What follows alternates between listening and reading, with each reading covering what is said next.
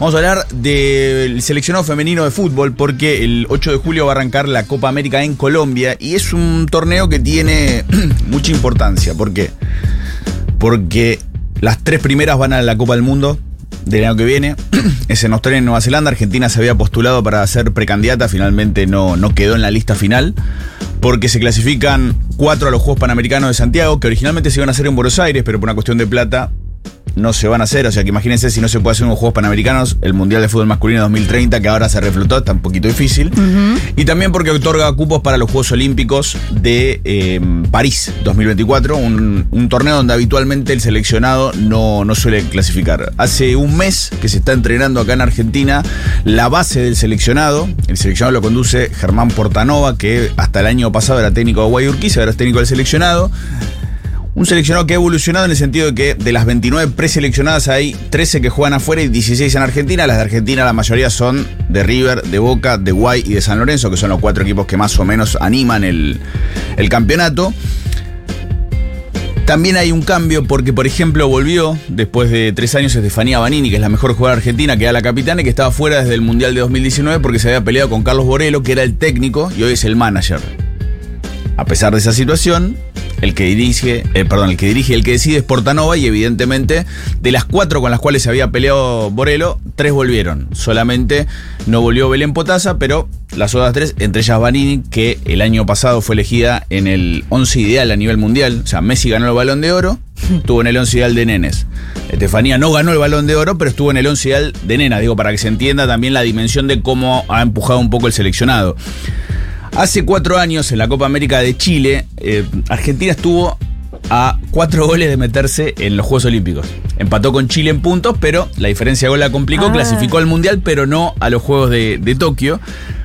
Sí clasificó a los Juegos Panamericanos, donde ganó la medalla de plata, pero el, el evento grande donde se terminó de, de, fijar un poco este seleccionado para la, gente en general, digamos, fue el Mundial de Francia. Argentina no, no pasó la primera ronda pero muchos se acuerdan lo que fue el partido con Escocia, que perdía 3 a 0, lo terminó empatando 3 a 3 y ese, ese torneo le dio como una suerte de, de, visibilidad a este equipo que en esa Copa América 2018, se acordarán, hubo una foto muy recordada de ellas haciendo el gesto de escúchenos, porque no se venía invirtiendo mucha guita en ese momento. De hecho, si vos vas a 2017, ¿se acuerdan de esa foto de Suárez y Messi en el centenario con 20-30 promocionando lo que era la, el Mundial en su sí. momento? Bueno, en esa misma fecha viajaron los dos seleccionados a Uruguay. Uno por eliminatorias y otro por amistosos. Los varones viajaron en un avión charter, Hotel 5 Estrellas. Jugaron, se volvieron. Las mujeres viajaron en Bondi, llegaron, recalentaron, jugaron, comieron y se volvieron en el Bondi. O sea, no durmieron en no. Uruguay. Ahí se empezó a generar una suerte de, de quiebre. Si bien en estos cuatro años hubo una evolución, hablábamos de muchas jugadoras jugando en el exterior, la semi-profesionalización del torneo, el torneo de fútbol femenino no es profesional, es semiprofesional. ¿Por qué? Claro. Primero porque no todas las jugadoras cobran. Hay un cupo, un piso que generalmente lo solventa AFA. Hay clubes que tienen más poderío económico, los tradicionales, River, Boca, San Lorenzo, White, que pagan prácticamente el resto de los contratos. Pero las jugadoras ganan el equivalente a un salario de primera C masculina. 50, 60, 70 lucas. Que para mucha gente es un montón de guita, pero si te tenés que dedicar a ser un deportista de alto rendimiento, es un poco difícil y muchos tienen que complementar. De hecho, hay muchos partidos que son martes 3 de la tarde, jueves 4 de la tarde, y hay chicas que no pueden porque necesitan estar laburando. Otros hitos que se dieron estos años es Soledad Jaimes fue campeona de la Champions con el Lyon. Agustina Barroso es una de las mejores jugadoras de, de fútbol brasileño. De hecho, fue elegida la mejor jugadora del año pasado, la mejor defensora. Lo de Vanini en el, en el tema del balón de oro. O, por ejemplo, Dalila Hipólito, que vendría a ser.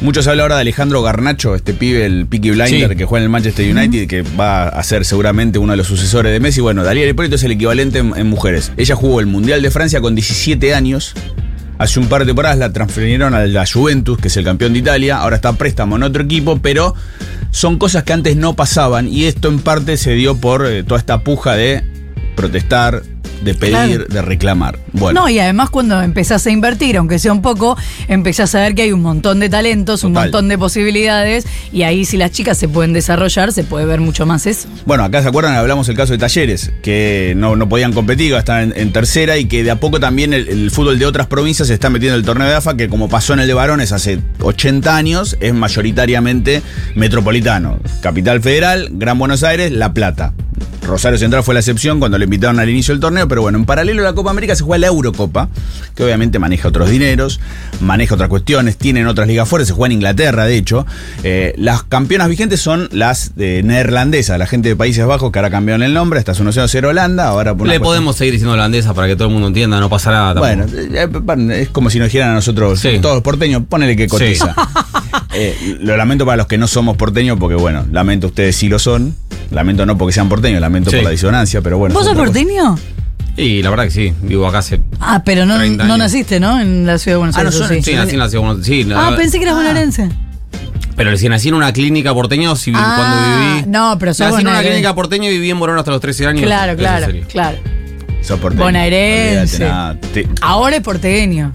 Te, llevamos en algún momento a, otro lugar. Fuiste parte, fuimos vecinos involuntariamente sin saberlo, pero eso es otro tema. Eh, ¿Pero qué marcó lo de Países Bajos? La semana pasada se fijó una cuestión que se viene dando en otros seleccionados, Dinamarca, Noruega, Australia, que es la paridad salarial. ¿Qué significa?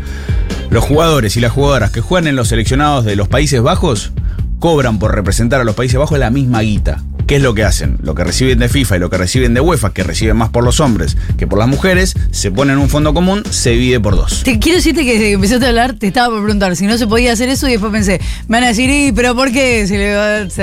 bueno, ahí eh, se, me ocurrieron todos los argumentos no, Parte del desarrollo pasa por eso, digo, vos tenés que a ver, vamos a algo más, vamos algo mucho más ajeno a todo esto cuando se habla del tema de Porque eso es que los tipos resignan salario o algo hay distintos ejemplos. En Dinamarca los que, los que propusieron eso fueron los jugadores de selección nacional. Los chabones. Dijeron, listo, sacanos a la boguita, que gane lo mismo. Acá fue una decisión de la federación, lo mismo que fue la decisión de la Federación de España, que es la otra que hace un par de semanas decidió lo mismo. Vamos a recibir el fondo de varones, el fondo de mujeres, pero ¿cuál es el tema de España? La mejor jugadora del mundo es española. Mm. Se llama Alexia Putellas, juega en el Barcelona. Ganó la Champions el año pasado, la perdieron este año contra el, el Lyon, que es el mejor equipo de los últimos 20 años, que tiene una, una jugadora noruega llamada Heber, que fue la primera que ganó el balón de oro. Que fue, ¿se acuerdan esa entrega de premio donde dijeron si sabía el que conducía, que era un DJ, si sabía perrear? Y la mina la miró con cara de culo diciendo, tomate la pues te mato, bueno, es esa. si no lo vieron. Y el caso de Putella se dio también que la semana pasada fue al Hormiguero. El Hormiguero es como un programa de entrevistas y de espectáculo de humor muy conocido en España. Sí. Digo, este año fueron Camilo, eh, Yatra. Diego Luna, digo, ese, ese calibre de personajes mundiales, bueno, y ella fue la semana pasada y marcó el rating más alto del programa del año. Claro. O sea, la rompe. Y eso marca, porque en la semifinal de la Champions, Barcelona jugó contra el Real Madrid, obviamente un clásico. Decís, abrimos el Camp Nou. Bueno, que vayan 40.000 personas, está muy bien. Que vayan 60.000, lleno total hubo. En España el fenómeno del fútbol femenino ya no es un fenómeno, es algo mucho más palpable y eso se está dando. Por eso también en dos semanas, repito, el 8 de julio, cuando arranque la Copa América y arranque la Eurocopa que se van a transmitir en Argentina, eh, ya no es una cuestión simpática de las familias viéndolo, es algo que ha crecido y mucho más. Pero vos decís entonces que es una consecuencia que hayan eh, decidido este reparto de dinero, una consecuencia de esa realidad, y no es que ponerle guita hizo que la gente se interesara más o las dos cosas. Es un poco de todo. Por ejemplo, en el caso puntual de España, la, la crítica o el comentario era por qué el Real Madrid no tenía equipo femenino porque tenían el Atlético, tenía el Valencia, tenía el Barcelona, el Barcelona obviamente con el Atlético dominaba en el asunto. Y el Real Madrid se dio cuenta, no por una cuestión de bonomía, de ser bodescado, digo, el, presidente del Real Madrid es Florentino Pérez, digo, lo último, o sea, nada más alejado a Juan Carr. El tipo se dio cuenta que era un negocio tener un equipo femenino. ¿Por qué? Porque venden camisetas, porque venden entradas, porque les genera un ingreso real. Obviamente, en otros lugares, como pasa en Argentina, tenés que apostar a un camino ajeno al negocio. Mediano plazo. No, puede serlo, pero. Pero también hay, desde el momento que la AFA pone plata, el Estado transmite los partidos, el Estado invierte, digo. IPF, del mismo modo que invierte, el, el contrato IPF no es solamente por el seleccionado masculino, por el seleccionado femenino, por los seleccionados juveniles, digo, es un camino. Y obviamente eso genera. A ver, el primer partido del torneo semiprofesional que se transmitió fue un Boca River. Bombonera abierta. 5.000 personas. Bueno, eso sí, vos lo vas llevando progresivamente, se va a generar. Ya prácticamente todos los equipos, creo que Estudiantes era el último, que creo que ya lo hizo, eh, jugaron en los estadios principales. Bueno, de a poco no va a ser loco que un fin de semana, eh, no sé, en el Monumental juegue el River masculino y al fin de semana siguiente el femenino. Debatamos un día eso, porque Gallardo no tiene muchas ganas, parece, de que se use el césped. Bueno, por lo menos ya hizo, pues, se destaparon la semana pasada de los cinco goles, digo, ya está, se terminó la crisis. Sí, viene sí, Borja, la crisis. Sí. viene Suárez, viene Mbappé, vienen todos. Tampoco habilita a entrenar en el, en el estadio Gallardo. No, igual jugaron las mujeres. Solo lo utiliza para. Jugaron el clásico y lo ganaron, de Sí, hecho. cuando Pero justo no. No, No, había dos semanas que no jugaba el masculino, eso vale Sí, decirlo también. Por eso.